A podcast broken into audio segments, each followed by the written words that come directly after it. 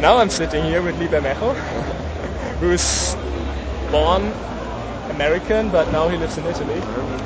Italy seems to be like the meeting point for European comic book artists right now. Uh, it's all it's all Jim Lee's fault. Yeah.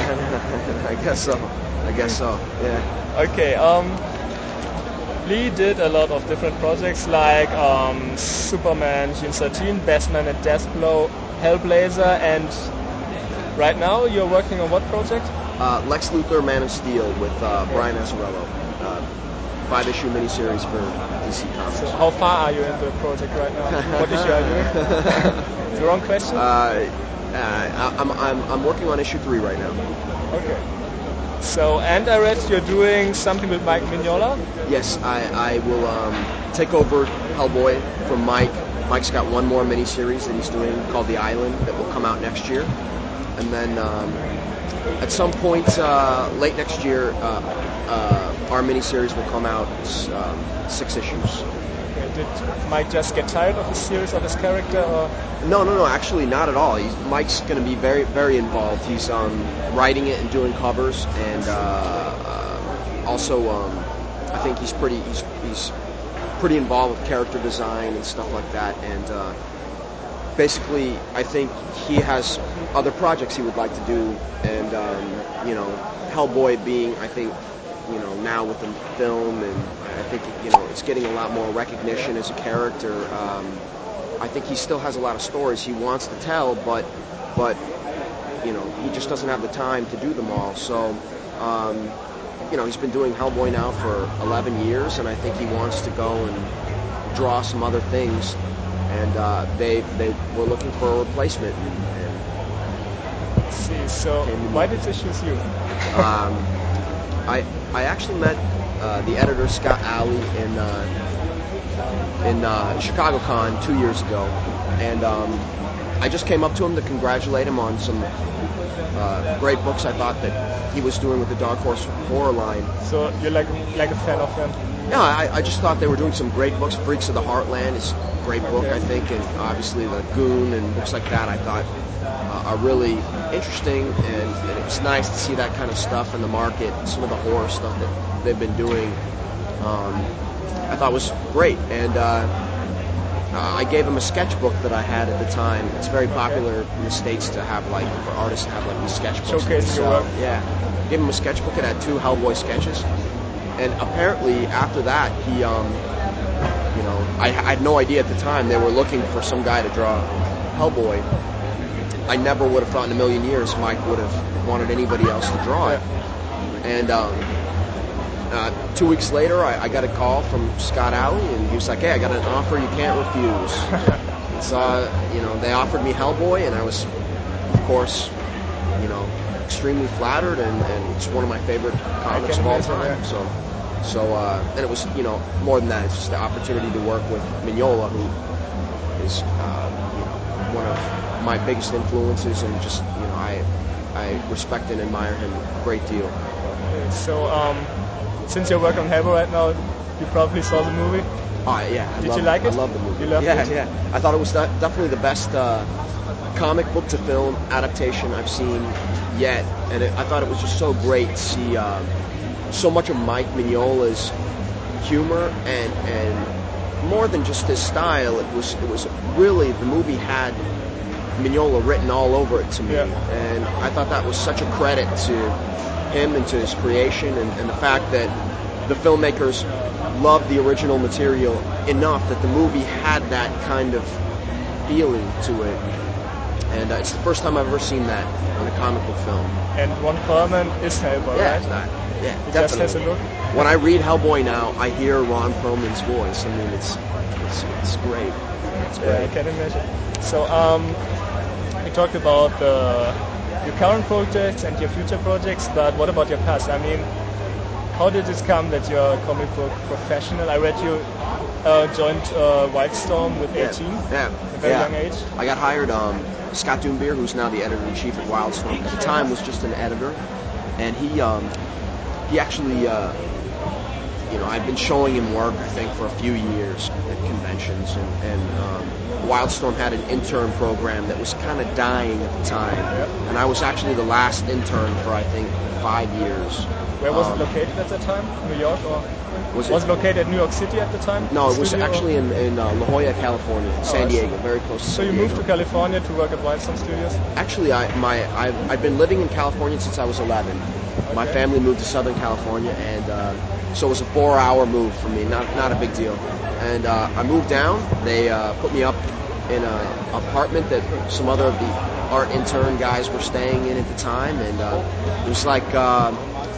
Eh, the closest thing I can compare it to is like uh, a frat house for, for comic book artists. I mean, it was like That know, like fun, yeah. yeah, you were you were getting paid to to um, learn how to draw comics, and and uh, you were surrounded by a bunch of other guys who loved comics, and and uh, it was fantastic. It was you know Yeah, sounds like like a college experience. Yeah, it was very fantastic. And then of course there's Jim Lee. You know, you were working in the same studio with um, you know Jeff Campbell and. Uh, uh, Travis Charest was there for a little while. It was, it was a kind of a you know cool experience just to be around uh, an atmosphere I think that produced some really fantastic artists. So so besides Jim Lee or Mike Mignola, who else inspired you to draw? oh, that's I mean, if you go back to your childhood, if I go back to who's my like your, your, your childhood comic book artist hero? okay okay who's who's the first artist? The first artist Yeah, the I one remember. that, yeah, the first one you remember. The first, there's two actually. The first Okay. two that I really remember, are Howard Chaykin. Okay. Uh, I got Blackhawk I think, when I was in the fifth Yeah. grade, and um, you know, Blackhawk was painted, and and and uh, I just, I really liked the way Howard Chaykin drew people. I thought, oh, these people look really. Cool. Um, the book was drawn, I thought, beautifully. At the time, I was just, you know, I liked the fact that it, it didn't really have the superheroes. It had like the 1940s. It was like Indiana Jones kind of, and, and um, I thought, oh, fantastic, this is great. And then uh, my grandmother bought me uh, The Dark Knight Returns for for, for Christmas. You were like, what do you say, fifth grade? yeah, and uh, she she bought me The Dark Knight Returns, and and um, I instantly fell in love with Frank Miller. It was it, to me though at the time it was the same as Blackhawk because it looked different than other comics. Yeah. It was painted. It was it was had the nicer paper, the nicer binding, and to me that you know when you're used to as a kid not really caring about the condition of your comics, you just roll them up. Yeah. You know, it was it was weird. It was like I had a comic book that I felt like I had to take care of. You know, and for the first time. And then after that, I started, you know, getting into a lot of the mature readers' vertigo. I, I got into it right after Sienkiewicz got off of it when Andy Helfer and Kyle Baker Okay. were working on it. I really liked that. And Um, so I imagine you started drawing when you were like 11 or something like I started drawing when I was a kid, you know, Star Okay. Wars and stuff like that, and then uh, always superheroes. Batman had been my favorite character since I was, you know, little kid.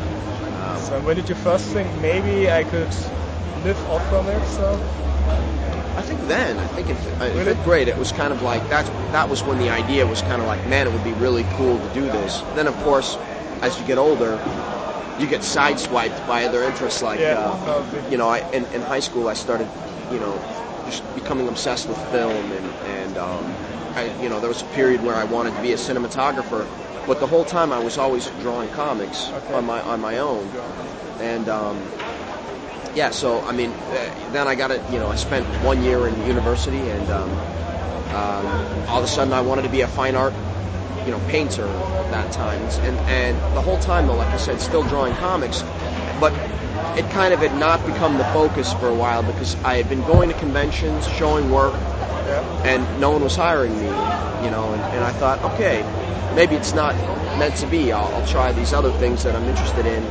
Then, of course, right at that moment, I get hired by, by Wildstorm. lucky coincidence, Yeah. fate maybe. Yeah, You never know. So um, is the first convention here in Germany. yeah. First convention in Germany. And how was your first day experience? It was fantastic. It was it was great. I mean, it's uh, it's interesting to see conventions in different countries and how they compare. Is there a difference? Yeah, yeah, but but in general, I find that everywhere the, the people are always really nice, and so that's That's important. that's the best so part. what did the fans behaved and oh, did you always. let do your work and I don't think I've ever had a really bad experience with a fan before. So they've always been very, very gracious and very, very kind. So I'm just glad uh, anybody wants to read the crap that I draw. okay, you see it that way. Um, you think you will make the whole weekend? oh yeah, Do you still feel in good shape? Is your, is your hand still working? Yeah, yeah. The hand isn't broken yet, and, and you know, I'm I'm I'm an artist fueled by by uh, by the night. So so the nightlife here will, will determine determine how well the next days go. Okay, and what's up uh, for the future? Do you get any other projects besides Hellboy and the Lex Luthor thing you're doing? a couple things. None of none of them I really um, know if I can really discuss, but but yeah, there's there's um, a creator-owned project that I have. Two actually. Um, one that I'm developing kind of for um, film and comics, and, and the other one's just a comic book property. So there's definitely a lot of things that I want to be doing um, in the future. Uh, it's the thing is with comics, it's, it's so strange because you know uh, Hellboy will be taking up a lot, lot of my time in the future. I um, guess so. You know, and uh, it, that's awesome. So, you know, I, I'm thinking about other things, but they'll, they'll all have to be things that kind of get worked in and around Yeah. Hellboy. And um, yeah, yeah, but there will there will be uh, hopefully more work for me next year than there have been for the past few years. So, Okay, I hope so too. yeah, So that's the end. Thanks for the interview. thank you.